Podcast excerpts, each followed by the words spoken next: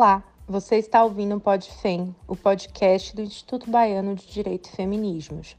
A cada episódio, recebemos convidadas para tratar sobre assuntos que se alinham com a pauta jurídica e interseccional. Para conhecer mais sobre nossos projetos, acesse ibadefem.com.br ou siga o Ibadefem no Instagram. Confira a seguir mais um episódio incrível.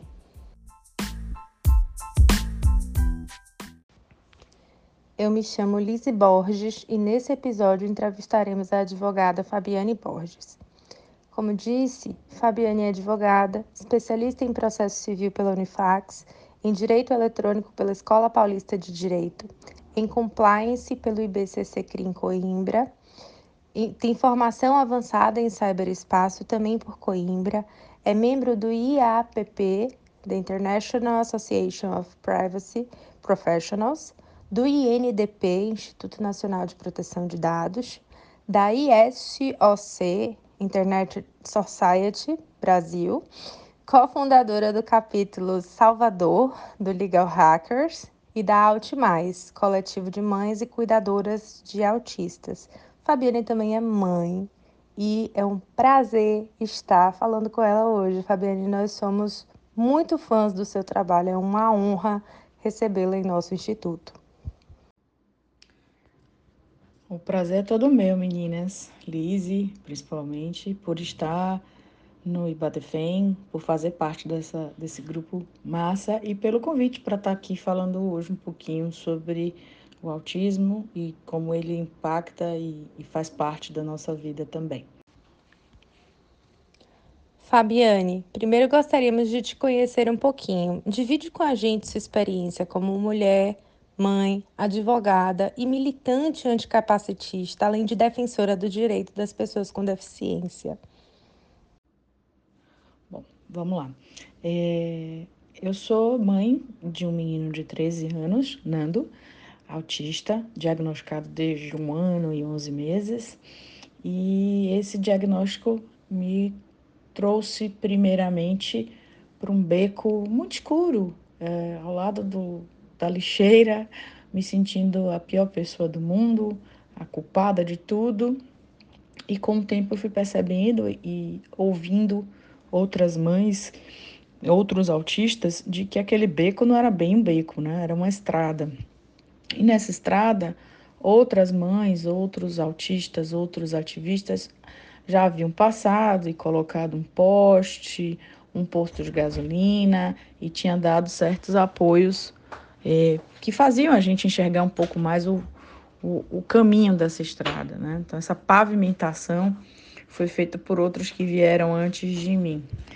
Com o tempo, é, eu entendi que eu também faria parte daquele, daquela estrada, né? jogando luz, sendo um pouco de farol, sendo um pouco de oficina para outros carros autismos, digamos assim, que estivessem chegando estivesse entrando nessa estrada.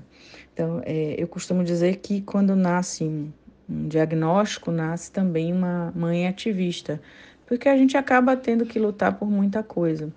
É, no meu processo, o caminho foi muito engraçado, porque era sempre é, dirigido a mim como ensinando, como se meu filho fosse um caso de sucesso, né?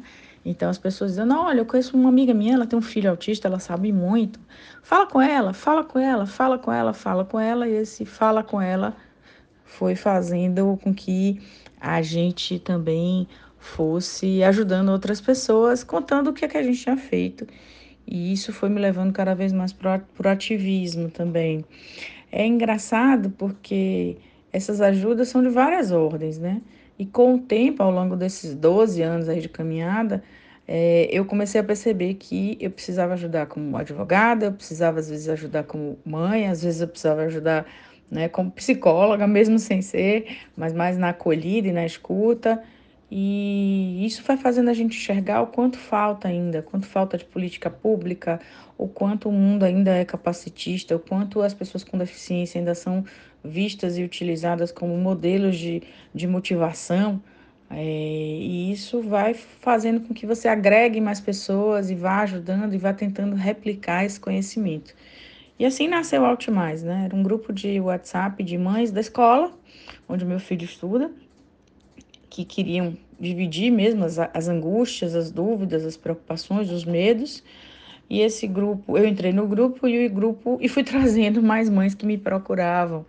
E o grupo foi crescendo, crescendo, crescendo e virou esse coletivo que está no Instagram, que está nas redes sociais, que tenta acolher hoje mais de 500 famílias, tem um alcance de mais de 10 mil pessoas no Instagram e que leva a informação científica para todas as pessoas que se disponham a ouvir né, e conhecer um pouco mais do transtorno do espectro autista. Além disso, paralelo a isso, né, eu sou advogada de formação e muitas mães chegavam para mim como demandas, com demandas jurídicas. Então, abri uma nova frente também de ajuda né, do ativismo. E aí a gente segue, né, nesses 13 anos, esses 12 anos, eh, ajudando pessoas que procuravam e pediam ajuda. Sabemos que já conquistou, enquanto advogada, decisões importantes em prol das pessoas autistas, como, por exemplo, a redução de jornada de trabalho para pais e mães. Você poderia explicar como que funciona essa redução? Essa conquista ela poderia ser obtida, por exemplo, para servidores federais ou estaduais cujo estatuto não faça essa previsão? E como é que fica também a situação de quem é seletista? Isso também pode ser implementado? É, como advogada, ah, por grande sorte, nunca perdi um processo assim mais relevante e as decisões é, mais procuradas nesse, nesse meio são aquelas ligadas à redução de jornada dos servidores, né? Ah, que são pais e mães de autistas, mas também com brigas de planos de saúde, enfim. No caso das reduções, né, a conquista ela veio através da Lei Romário, que alterou o artigo 98 da, do Estatuto dos Servidores Públicos Federais e permitiu que uma redução que já havia sido prevista para pessoas com deficiência no serviço público também se estendessem pra, para os pais. Né? É, e com isso, a gente começou a ser muito demandado para que essa interpretação uh, da lei né, do Estatuto dos Servidores Públicos Federais fosse aplicada de uma forma extensiva para os servidores estaduais e municipais. E, e com isso, o, o, Judiciário, de um modo geral, veio entendendo, com base na Convenção dos Direitos eh, Humanos, com base na Convenção eh, Internacional das Pessoas com Deficiência, com base na própria Constituição Federal, do princípio da, da dignidade humana e, mesmo do acesso à criança à educação e à saúde, de que sim, era um, uma decisão possível. É, a jurisprudência é muito pacífica em relação a essa redução. Nós costumamos pedir uma redução de 50%, porque é desumano com pais e mães o trabalho, né? Uma jornada de oito horas, de seis horas, integral, e ainda um filho com deficiência para cuidar. E uh, no, no âmbito dos, dos servidores seletistas, né, é possível a, a extensão desse, desse entendimento para aqueles seletistas que são empregados públicos. Entretanto, nós ainda não vemos essa iniciativa ser aplicada a empregados da iniciativa privada, por assim dizer, né? aqueles que não são concursados. Seria um avanço muito grande, mas isso também depende de políticas públicas para essas empresas, porque se a gente imaginar que um, um, um salão, por exemplo, né, que tem três funcionários, possa dispensar um né, por 50% do tempo e ainda recolher toda a a carga tributária e trabalhista e previdenciária, também há um, uma dificuldade de se imaginar esse cenário. Gostaríamos muito que isso acontecesse e acho que isso algum dia vai acontecer, depende da, da política pública para isso. Estamos acompanhando o julgamento dos embargos no recurso especial sobre o rol da ANS pelo Superior Tribunal de Justiça e gostaríamos de saber sua opinião sobre o assunto. E como funciona na prática o acesso para terapias por quem não tem convênio ou possibilidade de pagar particular?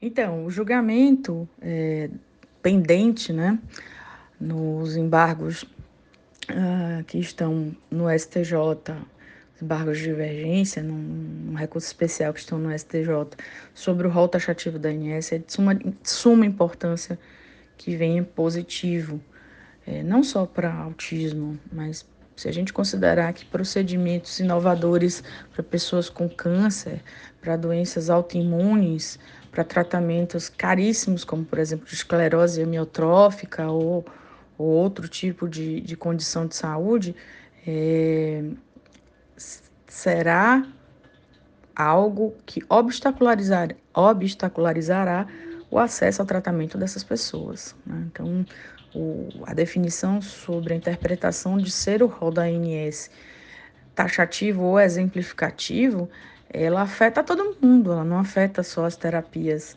das pessoas autistas. Um, os convênios, eles precisam entender que eles pagariam muito menos, teriam um custo muito menor se eles investissem no treinamento e capacitação dos profissionais que prestam serviço, do que se eles simplesmente se fechassem, como eles se fecham, a negar as terapias, né?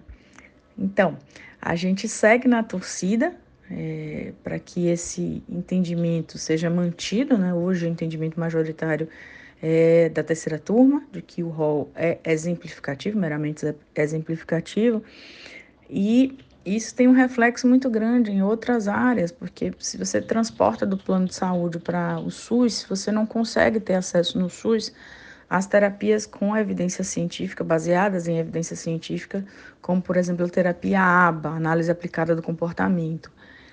Então, se a gente consegue manter o rol exemplificativo, consegue levar isso para a inclusão no rol de procedimentos da ANS, consegue fazer uma mudança no Conitec, que é quem decide o que é que o SUS deve ou não deve cobrir, a gente tende a melhorar o atendimento das famílias que não têm convênio de saúde e que precisam do SUS para tratar seus filhos.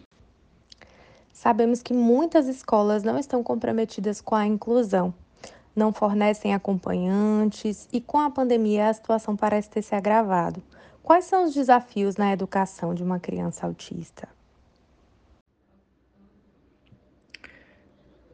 É, bom, a questão da escola também é algo complexo. Envolve políticas públicas de capacitação dos professores. A gente ouve muito em encontros e palestras e vê sempre a presença de professores, principalmente da, das escolas públicas, é, em busca de conhecimento de como eles podem fazer a inclusão dessas pessoas autistas.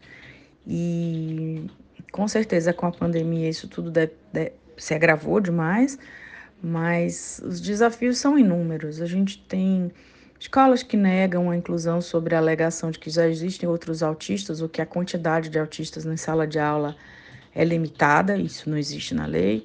A gente tem escola que não quer se responsabilizar ou não tem verba suficiente para se responsabilizar pelo fornecimento de acompanhante terapêutico especializado para aquele aluno autista.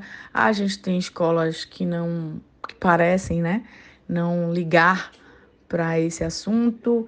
Uh, falta muita coisa, mas falta principalmente a capacitação. A gente sente que os professores eles não sabem como fazer. E, enfim, essa parte é um pouco mais complexa. Eu costumo dizer que no Brasil a educação não é inclusiva, é ilusiva, né? Ou não é, é educação iludida.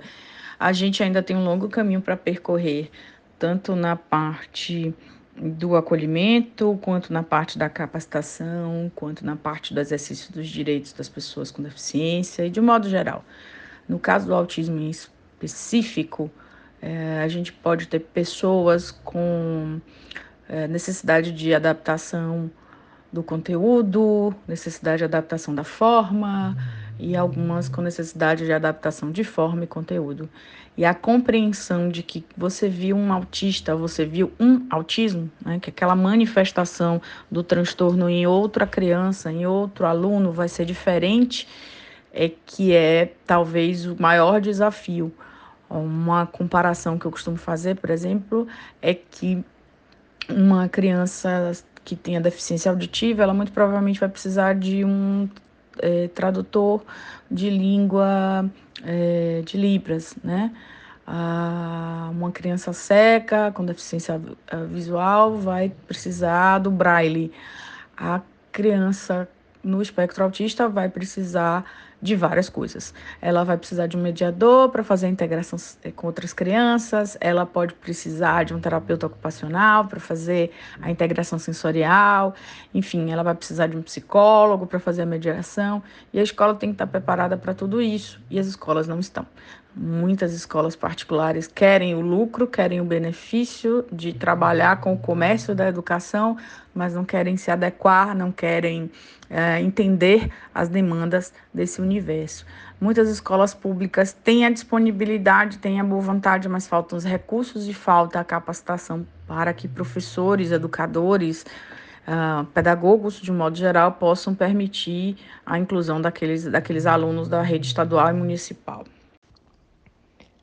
As mães de crianças autistas são marcadas pela sobrecarga no trabalho de cuidado, principalmente se nos atentarmos ao número alarmante do abandono dessas crianças pelos pais. Poderia falar um pouco mais sobre isso e como nós, mulheres, podemos ser uma rede de apoio? Em outras palavras, Fabiane, como podemos apoiar essas mães? É, a, a exaustão realmente marca demais as mulheres. Uh, que são mães de crianças com deficiência de um modo geral, e as mães uh, do transtorno do espectro autista, elas são marcadas pelo cansaço, pela falta de rede de apoio. Tem um estudo da Universidade de Wisconsin, nos Estados Unidos, que diz que o cortisol das mulheres que são mães de crianças autistas é idêntico em níveis aos de soldados que estão no front, que estavam né, no front do Afeganistão ou do Iraque. Ou seja, nós sofremos do mesmo estresse que um soldado de guerra sofre. E aí é, é, muito abandono por parte dos pais, é muito negacionismo por parte do resto da família, e a sobrecarga realmente acaba muito nas costas da mulher, principalmente da mulher negra, porque, sem dúvida alguma, a gente não tem como falar de deficiência e não fazer uma, interse uma intersecção com o racismo.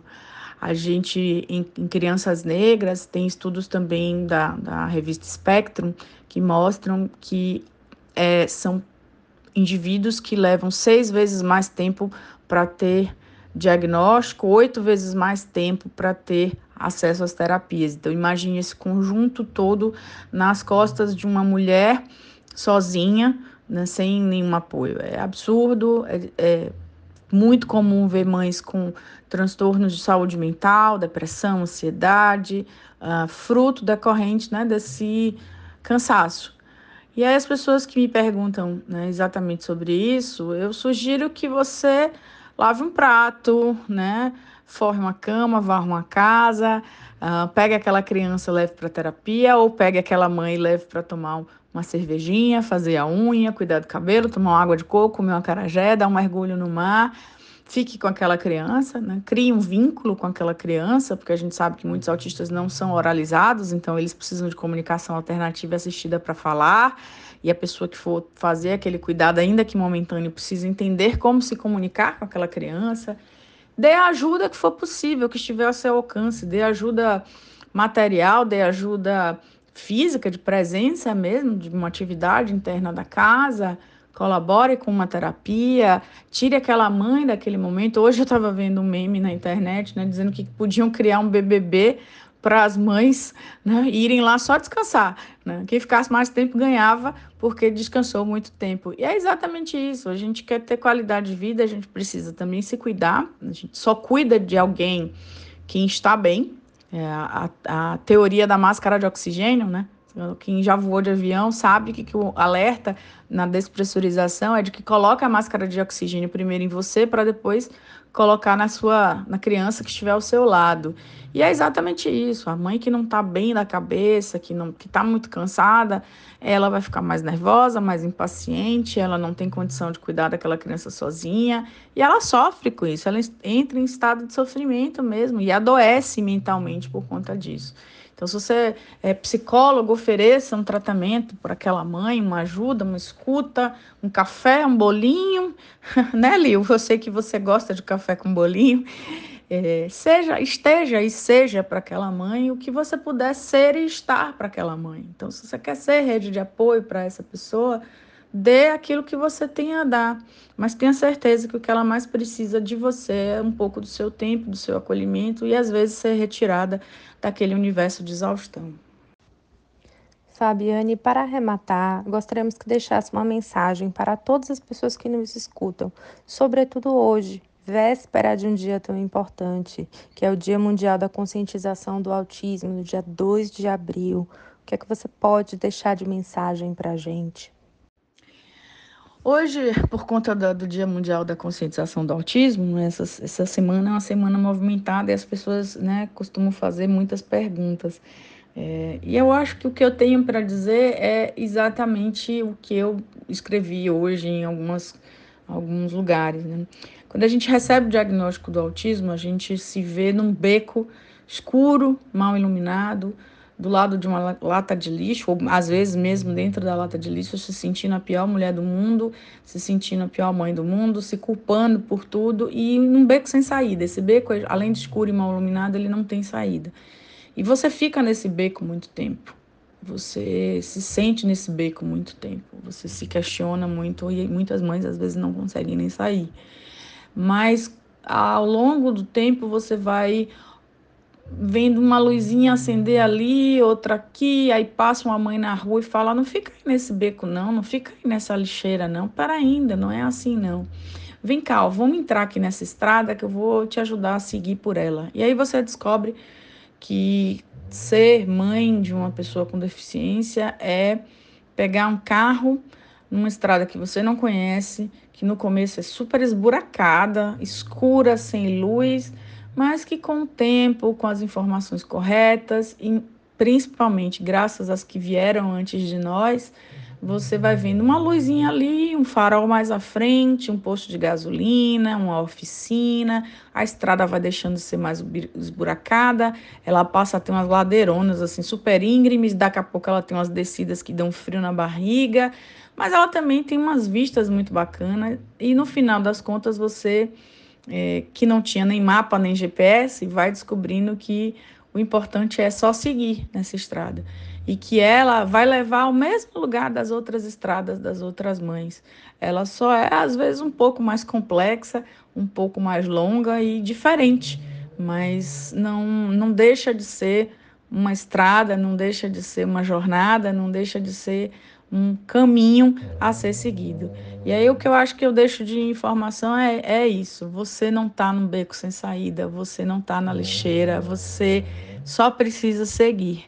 Não tenha medo, não, que em algum olhar, algum, em algum momento você vai olhar para frente da estrada e vai ver que o caminho valeu a pena, que a vista era bonita e que só tinha essa, essa esse caminho para seguir mesmo. É isso. Muito obrigada, Liz, pelo convite. Desculpem, vocês devem estar ouvindo o ronco do cachorro aí de fundo, mas é porque ele trabalha junto comigo.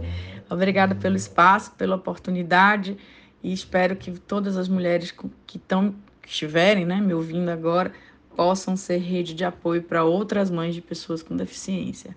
Obrigada e um beijo. Muito obrigada, doutora Fabiane, pela sua participação. Ficamos muito contentes por ter topado esse projeto conosco.